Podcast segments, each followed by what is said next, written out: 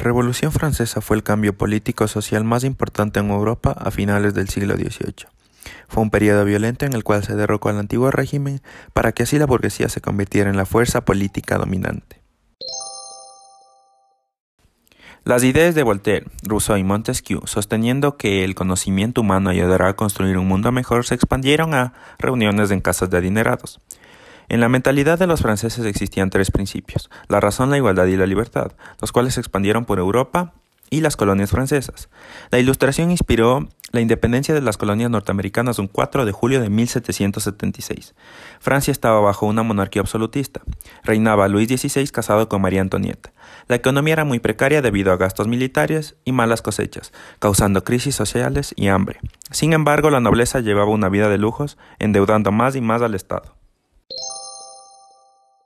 Francia se organizaba en primer estado, segundo estado y tercer estado, en donde el primer estado era la iglesia, el segundo la nobleza y el tercero era la burguesía y los campesinos. Solo el tercer estado, representando un 97% de la población, pagaba impuestos, mientras que el primer y segundo estado, representando un 3% de la población, no pagaban impuestos. Después de varias revueltas y reclamos, el rey declaró al Estado en bancarrota.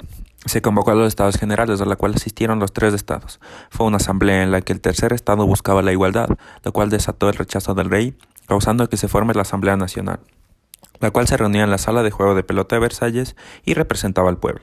El 14 de julio, el pueblo de París se tomó la Bastilla. Jean-Paul Marat Fundó un periódico y se convirtió en la voz del pueblo. Se formó la Asamblea Constituyente, la cual aprobó la redacción de una constitución. En 1789 se obliga al rey a trasladar su residencia a París al Palacio de las Tullerías. En 1791 se aprueba la Constitución estableciendo así una monarquía constitucional en donde la soberanía yace en la nación. El rey es capturado tratando de escapar a la frontera. Se desata una guerra entre Francia y Austria, el país de María Antonieta. El 10 de agosto de 1792 se convoca a sufragio universal. La revolución se había dado. Morat se convirtió en una leyenda después de ser asesinado al publicar una lista de supuestos traidores. En 1792 se redactó la Constitución y ese fue el año 1 de la nueva era. También se creó un nuevo calendario. Robespierre y Danton se volvieron grandes figuras.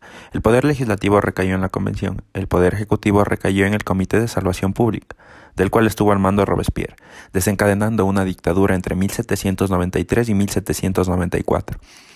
Hubieron miles de guillotinados, y ese fue el llamado Reinado del Terror. La muerte de Robespierre terminó con la dictadura y la era del terror. En 1795 se redactó la llamada Constitución del Año 3, la cual estipulaba que el poder legislativo estaba conformado por dos cámaras y el ejecutivo estaba conformado por un grupo de cinco personas denominadas directorio, el nuevo nombre del régimen republicano. El directorio entre 1795 y 1799 se caracterizó por una fuerte crisis económica. Recapitulando se puede decir que como todo existió una razón, que fue la desigualdad y el hambre, lo cual causó que un pueblo, cansado y agobiado, salga a las calles a hacer justicia, desencadenando así una revolución que terminó con una Francia más justa y más participativa para el pueblo. Y así fue como los actos de un pueblo unido y oprimido terminaron en uno de los acontecimientos históricos más importantes de todos los tiempos, la Revolución Francesa, la cual será recordada por siempre y para siempre.